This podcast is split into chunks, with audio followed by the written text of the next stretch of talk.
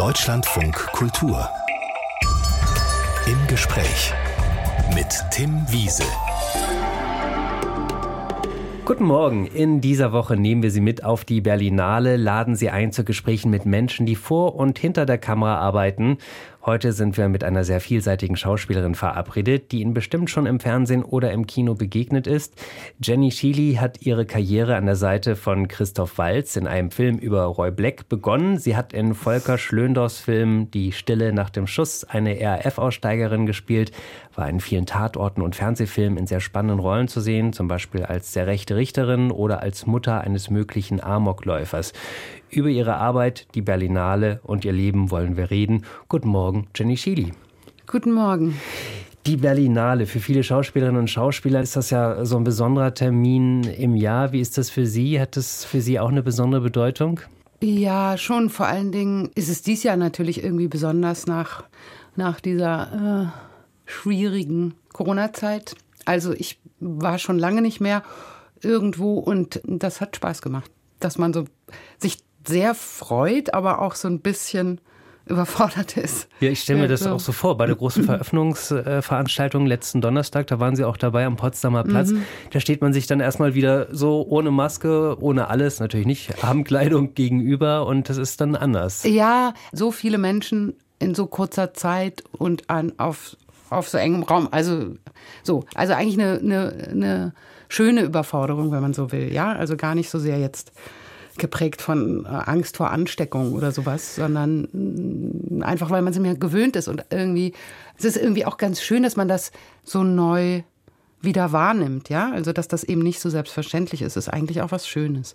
Deutschland von Kultur im Gespräch mit der Schauspielerin Jenny Schili, die heute bei der Berlinale bei einer interessanten Veranstaltung mitmacht.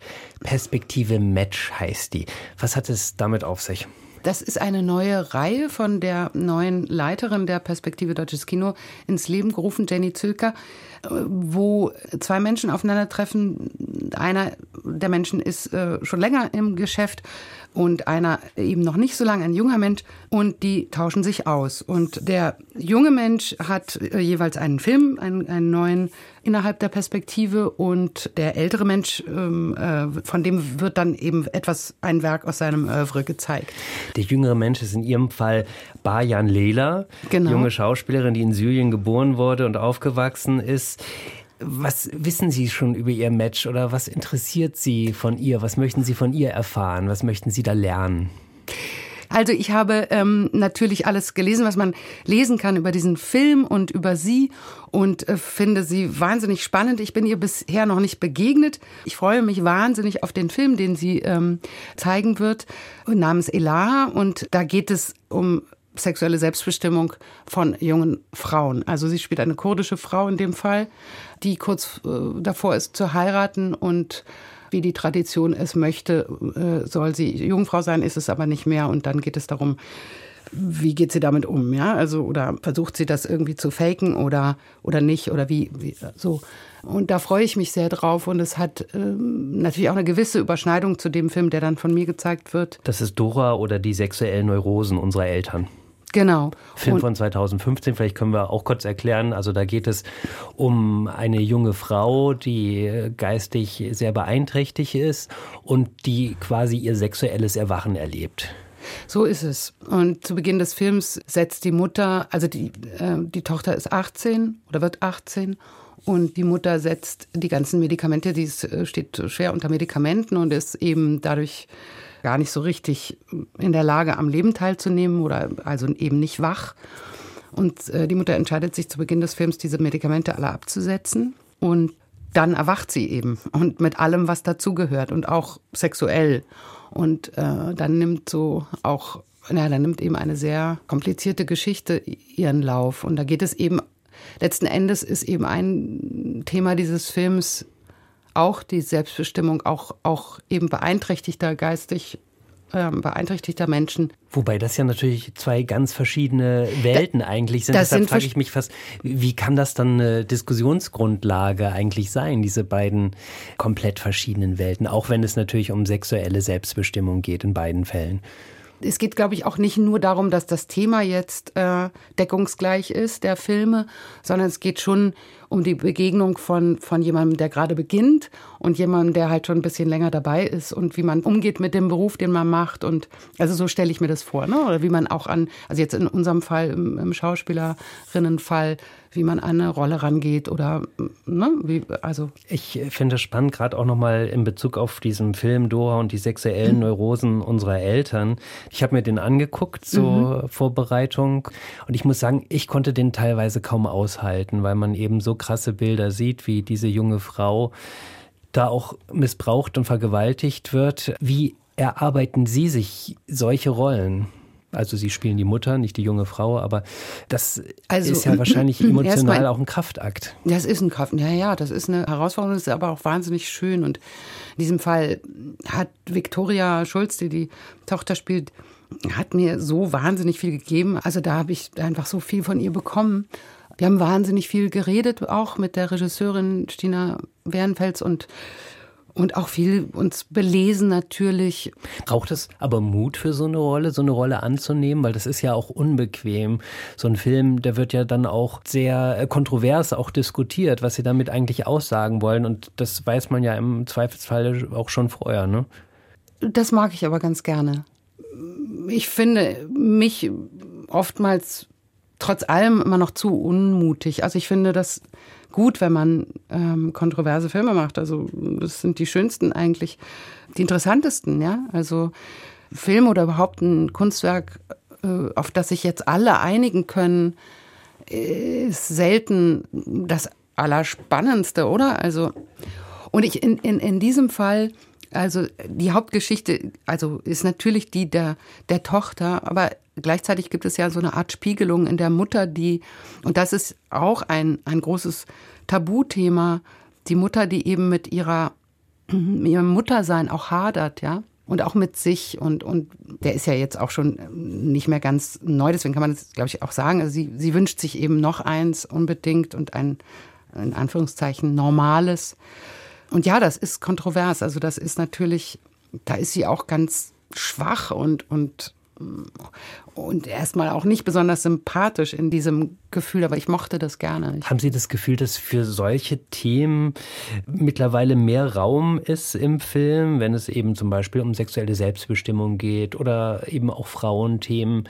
Dinge, die vielleicht früher zu kurz gekommen sind? Ich habe schon den Eindruck, dass da immer mehr Türen aufgehen, ja schönerweise. Und ich merke auch an, ich mache ja sehr gerne, wenn es sich irgendwie ergibt oder wenn ich gefragt werde, drehe ich unglaublich gerne auch mit, mit jüngeren Leuten, die Erstlingsfilme oder letztes Jahr habe ich, hab ich einen schönen Film äh, gemacht oder der hoffentlich schön wird, aber der sehr viel Spaß gemacht hat, auch sehr herausfordernd war. Aber ich merke eben auch da, und das ist toll zu merken, dass sich da ganz viel verändert hat, schon auch in der, in der Wahrnehmung, der Haltung, in der Art und Weise miteinander umzugehen oder auch Themen zu suchen.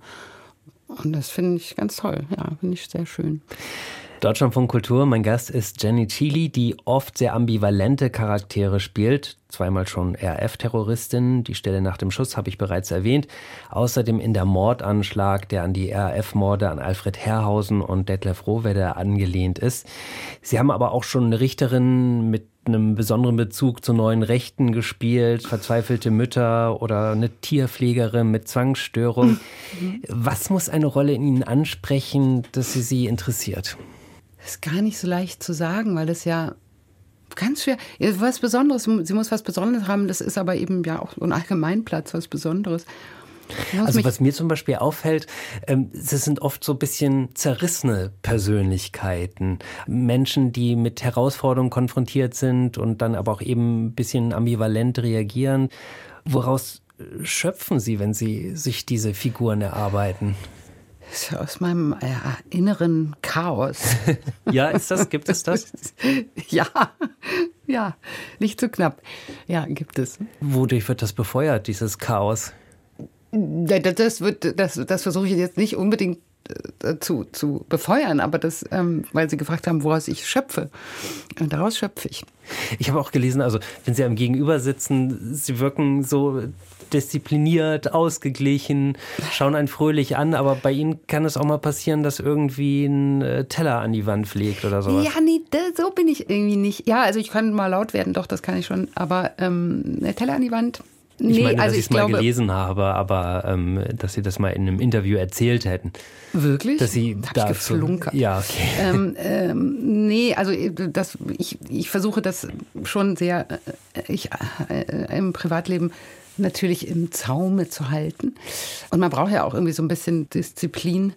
Manchmal kann ich bricht das so aus, ja, das, das, stimmt wohl schon. Aber äh, eigentlich, also nicht so oft. Ich bin schon, ich bin eigentlich versuche ein ausgeglichener, fröhlicher Mensch zu sein. Mal gucken, was heute Vormittag noch passiert. Ich bin gewappnet. Ich nehme mal kurz unsere. Nein, wie gesagt, täglich werde ich eigentlich nicht. Nein, wir wollen, wir wollen ja auch nicht irgendwas in die Welt setzen. Also haben wir das auf jeden Fall korrigiert an dieser Stelle. Sehr wichtig, es fliegen keine Teller nee. zu Hause. Was mir auch aufgefallen ist, man sieht sie immer wieder auch in, in Mutterrollen, aber eben fern von Klischees. Da geht es eben natürlich nicht um die heile Welt oder, oder so das große Muttertier, was sich da um alle kümmert, sondern oft die vielleicht mit ihrer Rolle hadert oder auch Unverständnis in der Kommunikation, dann mit dem Nachwuchs. Funktionierende Beziehungen sind wahrscheinlich auch zu langweilig dann, oder? Die dann darzustellen, dass sie das nicht so reizt.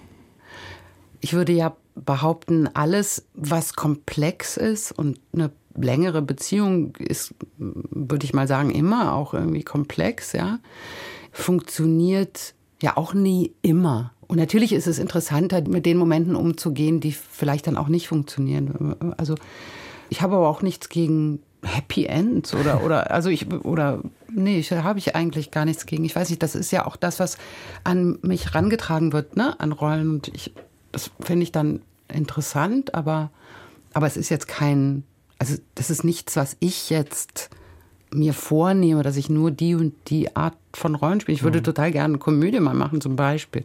Also habe ich irgendwie noch ganz wenig gemacht. Und also ärgert Sie das, dass Ihnen das nicht zugetraut wird oder nicht nö, so an nö, Sie nö, es ärgert mich nicht. Ich glaube, das ist dann so, man wird ja relativ, also dagegen versuchen, glaube ich, die meisten Schauspieler auch ein Stück weit anzugehen, weil man sehr schnell wird man, wird man auch in ein bestimmtes Rollenbild irgendwie hineingetan und dann, dann kriegt man immer wieder halt in, in, in dieser Richtung Rolle, wenn man das irgendwie okay gemacht hat, dann, ähm, dann kommen halt auch schnell mal ähnliche Sachen mh, hm, als Angebot und dann versucht man eben möglichst was anderes zu machen, auch weil es spannender ist oder so. Und das ärgert mich nicht, aber ich, also ich hätte Lust, Ihre Rollen, das ist ja auch so, Sie spielen Figuren, die bleiben tatsächlich hängen. Sie glänzen oft in, in, in, in, Nebenrollen auch. Ich kann mir vorstellen, wenn Sie so unterwegs sind, die Leute, die Ihnen begegnen, sagen, Ihr Gesicht kenne ich doch irgendwie oder Sie kommen mir irgendwie bekannt vor. Ja, oder? ich habe tatsächlich diesen ähm, Zwischenstatus, dass viele, also ich das oft mal, das ist öfters mal passiert, dass Leute denken, sie kennen mich privat oder kennen mich irgendwoher hm. und sie aber nicht merken, sie, sie kennen mich halt irgendwie von der Leinwand oder vom Fernsehen oder sowas. Das ist manchmal lustig, manchmal auch ein bisschen komisch, weil ich dann sagen muss, nee, nee. Aber ich meine, dass die Leute ihren Namen kennen, ist ihnen, glaube ich, auch gar nicht so wichtig. Zumindest das habe ich auch in einem Interview von ihnen gelesen, dass sie gesagt haben, Berühmtheit strebe ich eigentlich gar nicht an. Ja, ehrlich gesagt, das ist auch so ambivalent. Das hätte, würde ich heute vielleicht auch anders sagen, weil das so, das erstens ist es so ähm, kokett. Klar ist Berühmtheit auch nützlich, ja. Also ähm, deswegen, ich habe auch nichts gegen Berühmtheit. Ich meinte eigentlich, also dass ich sozusagen das um der Sache willen jetzt nicht so anstrebe. Aber natürlich, je berühmter man ist, desto facettenreicher werden die Möglichkeiten meistens, ja. Und man und, will ja eigentlich auch als Schauspielerin oder Schauspieler gesehen werden. Natürlich, oder? natürlich. Also gar keine Frage. Natürlich. Ich mag aber diesen Zwischenzustand, in dem ich mich so befinde, den finde ich ganz schön, ehrlich gesagt. Also das mag ich ganz gern. Und deshalb habe ich vorhin ja auch gesagt, am Anfang der Sendung, wahrscheinlich haben Sie auf jeden Fall Jenny Chili schon mal irgendwo gesehen oder ist mhm. ihm schon mal begegnet, weil tatsächlich Sie gehören zu den Schauspielerinnen, das Gesicht kennt man einfach, mhm. ne? Und natürlich auch aufgrund ihrer besonderen Arbeit. Man könnte Ihr Gesicht auch von den Bühnen äh, kennen. Darüber haben wir noch nicht gesprochen. Sie haben jahrelang Theater gespielt in Dresden, am Staatsschauspiel, am Schauspiel Frankfurt, an der Schaubühne in Berlin, am Gorki-Theater. Heute arbeiten Sie mehr vor der Kamera. Woran liegt das? Reizt Sie Theater nicht mehr so? Das ist so entstanden. Doch, eigentlich reizt mich Theater total.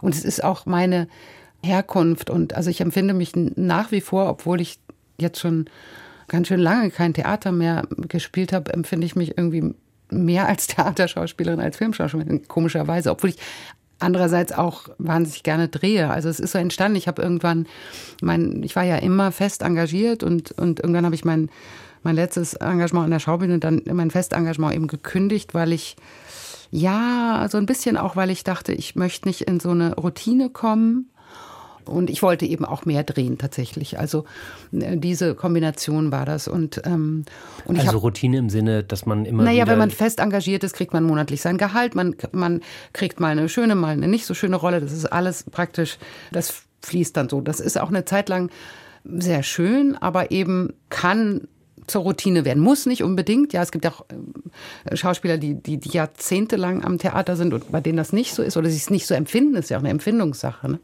Also, aber mir ging das irgendwie so und ich wollte nicht bequem werden. Das ist auch meine eigene, meine eigene Wahrnehmung eben. Äh, und, und, und ich wollte so projektbezogen. Ich dachte, ich möchte das äh, mal erleben auf dem freien Markt und, und ich, dann kommt ein Projekt zu mir vielleicht und dann möchte jemand genau diese Sache mit mir machen. Derjenige entscheidet sich für mich und ich entscheide mich für denjenigen und, und dann macht man das. Und dann ist es vorbei und dann kommt das nächste. Und jetzt, wo Sie es kennen, oder diese Sicherheit fehlt sie Ihnen manchmal? Oder? Es ist natürlich herausfordernd. Natürlich ist es manchmal so, dass man denkt, oh Gott, es kommt nie wieder irgendwas. Oder es kommt nur noch so Sachen, die ich eigentlich nicht machen möchte. Und natürlich muss man auch von irgendwas leben und so. Aber ich möchte das überhaupt nicht missen. Ich finde das eigentlich auch nach wie vor ganz toll. Und ich würde wahnsinnig gern wieder Theater spielen, aber ich weiß nicht genau, ob ich in ein Festengagement wieder gehen wollen würde. Weil ich das eben eigentlich, ich empfinde das als etwas, was wach hält, ja. Und das mag ich wahnsinnig gerne. Deutschland von Kultur. Mein Gast ist die Schauspielerin Jenny Schily, die mit zweitem Vornamen Rosa heißt. Und für ihre beiden Vornamen standen zwei historische Persönlichkeiten Pate. Rosa Luxemburg und Jenny Marx, die Ehefrau von Karl Marx. Warum haben Ihre Eltern die beiden Namen gewählt? Da müssen Sie meine Eltern fragen. Haben Sie nie mal nachgefragt?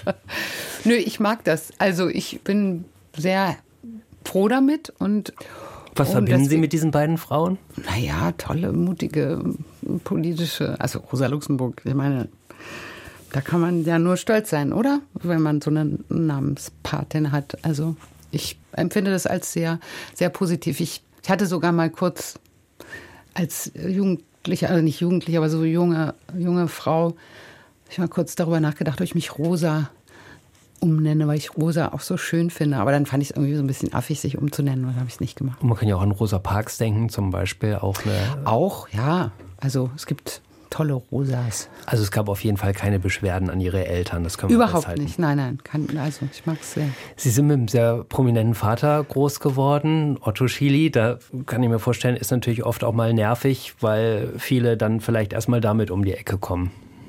Ja, ja, Haben Sie auch so erlebt? Ja, natürlich.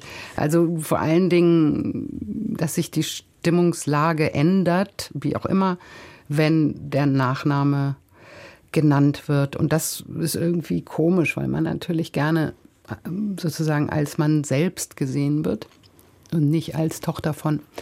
Und mit zunehmendem Alter wird das nicht unbedingt besser weil man ja irgendwann auch sich, auch jetzt sozusagen alle Menschen, glaube ich, irgendwann sich nicht mehr vornehmlich als Töchter oder Söhne von irgendwelchen Eltern empfinden, sondern mehr als, als Menschen.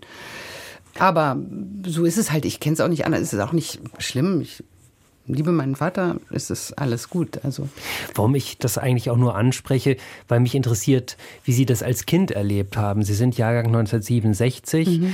und ähm, das war ja die Zeit, wo er noch als Anwalt tätig war und eben auch bekannterweise Mitglieder der RF verteidigt hat.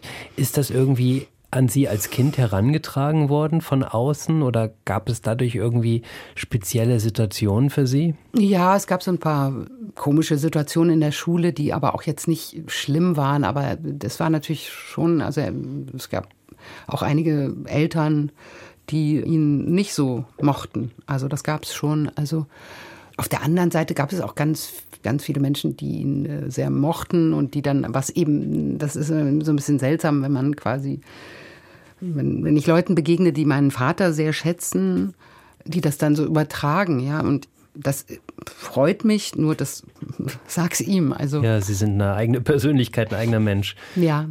Ich meine, ich finde ja trotzdem interessant, dass Sie zum Beispiel dann ausgerechnet RAF-Terroristinnen gespielt haben. Da wird man natürlich dann schon so ein bisschen drauf gestupst auch.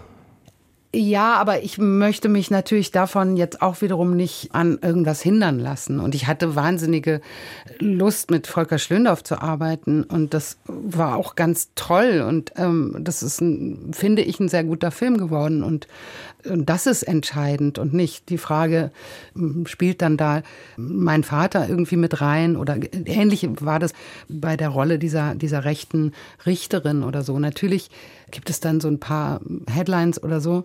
Aber das ist mir ehrlich gesagt egal. Also dann ist es halt so, also die ist ja auch klar, die, das, das liegt ja nahe. Das kann ich auch mhm. niemandem oder keinem Journalisten verdenken, dass das dann aufgegriffen wird. Aber das ist nicht meine, weder ist meine Motivation, das nicht zu machen, weil oder es zu machen, weil, sondern ich, ich, ich nehme eine Rolle an, weil ich die interessant finde oder ein Projekt oder einen Film interessant finde und weniger, weil mein Vater das macht, was er macht oder gemacht hat, was er macht.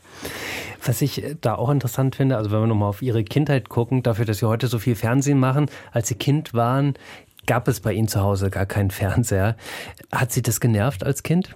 Nö, ich konnte mal zu meiner Oma gehen, da gab es einen Fernseher. okay, also so heimliches Gucken nie mehr. Warum? Äh, das war so verpönt, weil irgendwie es ging mehr um Bücher oder? Ja, das war so verpönt. Es war auch nicht die ganze Zeit. Also irgendwann hatte meine Mutter dann doch, also ich bin bei meiner Mutter aufgewachsen und vornehmlich und da gab es dann irgendwann hatten wir dann doch einen Fernseher. Aber es war eben nicht so ein, ich bin darüber im Nachhinein sehr froh oder auch damals hat es mich auch jetzt nicht großartig gestört. Ich, ich weiß noch, dass ich so in der Schule dann irgendwie also ich kannte dann immer so den ganzen Fernsehkram nicht. Ne? Also ich war dann manchmal so ein bisschen, kam ich aus dem Mustop, weil ich hm. nicht wusste, was das alles ist so. Oder nur so im Ansatz. Aber wie gesagt, ich war auch häufiger bei meiner Oma und da konnte ich so ein bisschen was dann doch schauen.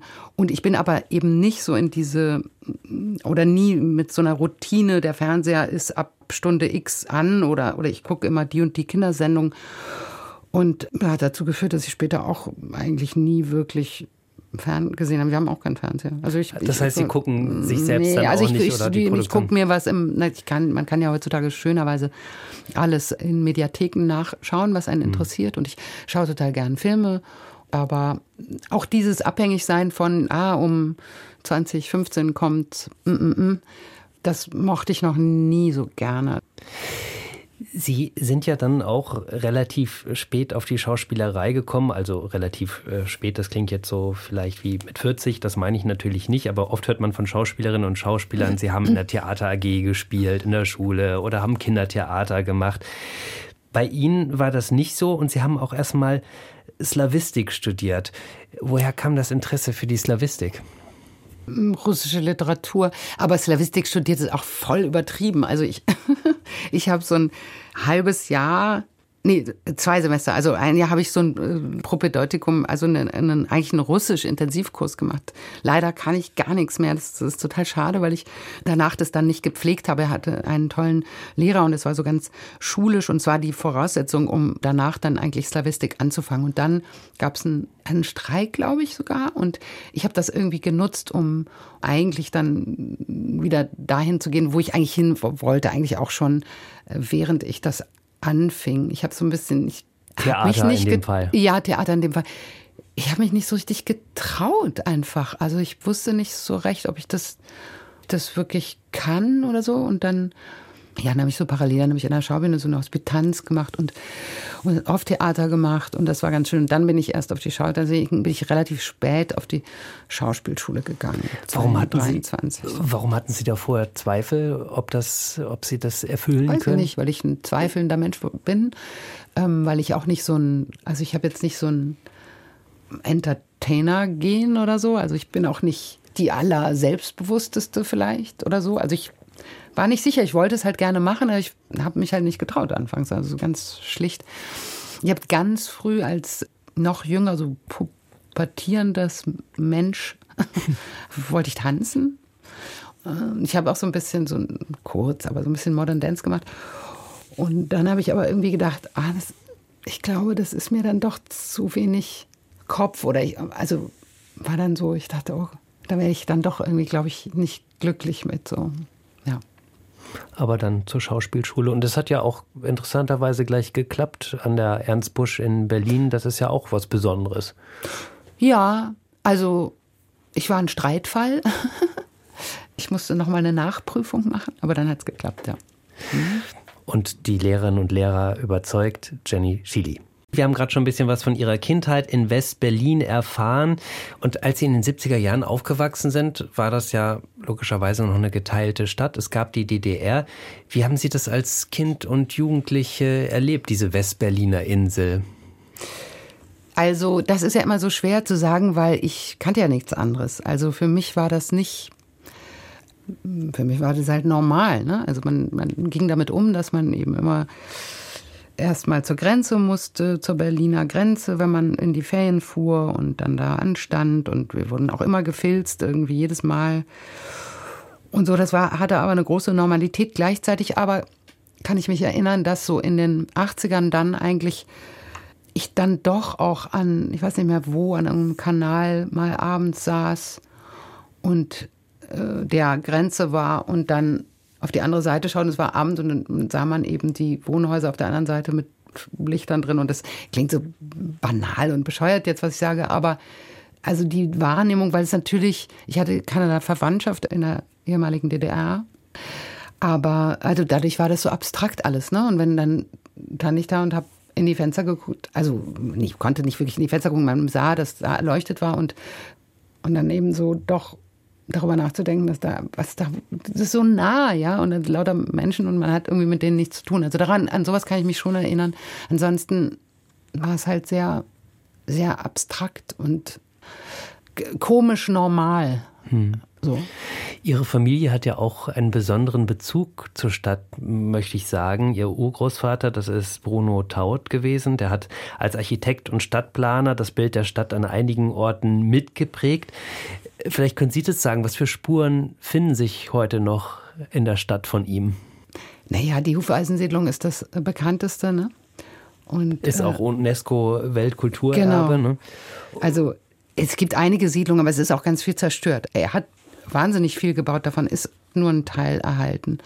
Hufeisensiedlung muss man vielleicht, also das ist wahrscheinlich das bekannteste Beispiel, ja. kurz erklären für Nicht-Berliner. Also das ist eine große Wohnsiedlung, ich glaube über 1000 Wohnungen.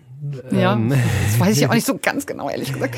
Und eben Hufeisen, weil es förmig hufeisenförmig an und mhm. was natürlich dann auch die Möglichkeit, miteinander ins Gespräch zu kommen genau. und zum Austausch und mhm. geht heute auch noch als stadtplanerisch sehr großer Wurf. Ja. Haben diese Orte für Sie eine Bedeutung? Also Sie haben natürlich Ihren Urgroßvater nie kennengelernt. Er ist emigriert in die Türkei in den 30er Jahren, ist dann auch in Istanbul gestorben, ist dort begraben. Mhm. Haben diese Orte trotzdem für Sie eine Bedeutung hier in Berlin?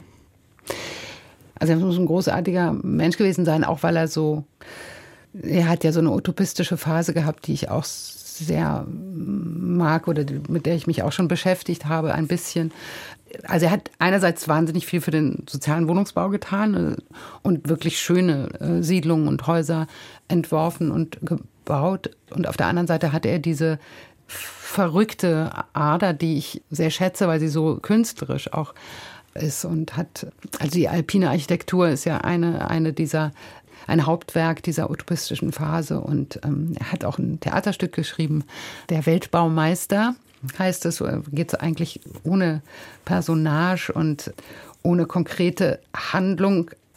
Und da haben mein Mann Thomas Kirstner, der Komponist, und ich haben da sogar mal uns an eine Neufassung gewagt und die auch in einer kleinen Auflage verlegt. Und es hat wahnsinnig viel Spaß gemacht. Und das schätze ich sehr. Also, und das verbindet mich. Also die Orte selbst, hm, weiß ich nicht, kann ich nicht sagen, aber, die, aber die diesen Menschen mhm. schätze ich, ja, finde ich wahnsinnig interessant und sehr froh, dass ich da so eine Verbindung habe. Ja. Und ist ja auch vielleicht so eine Spur, woher die künstlerische Ader kommt. Also ihre Mutter ist auch Malerin mhm. und natürlich der Urgroßvater. Das ist ja dann vielleicht auch interessant oder legt man sich dann vielleicht auch so zurecht, dass da eben schon so das angelegt war. Also jeder ist so, ja, so ein eigener Mensch, glaube ich. Ich weiß nicht, das kommt irgendwo her. Nee, das ist, glaube ich, das ist ein Blick von außen. Also hm. was Berlin betrifft, Sie sind ja immer wieder auch zurückgekehrt, haben an anderen Orten gelebt. Ich habe Frankfurt und Dresden auch genannt. Ähm, was zieht Sie immer wieder nach Berlin zurück? Als äh, Filmschauspielerin könnten Sie ja letztlich auch überall leben eigentlich. Ach, ich schätze Berlin sehr, weil es halt so, so viel unterschiedliche Orte hier gibt, so viel Facetten, so viel. Also es, es gibt so viel, so viel Unterschiedliches. Anders kann ich es gar nicht sagen. Es ist nach wie vor eine sehr offene Stadt, empfinde ich so. Und auch wenn es leider Gottes an vielen Ecken immer wieder sich sehr stark gentrifiziert, dann gibt es andere, wo sich wieder was auftut. Und ja, das mag ich. Also. Gibt es für Sie noch andere Sehnsuchtsorte? Also wo Sie sich vorstellen könnten zu leben? Hm. Dann würde ich vielleicht ganz aus Deutschland weg. Aber da, da gibt es einige, aber nichts jetzt ganz Konkretes, wo ich sagen würde, das wäre dann da unbedingt. Aber ja, ich würde schon gerne irgendwo, wo es Meer nicht so weit weg ist.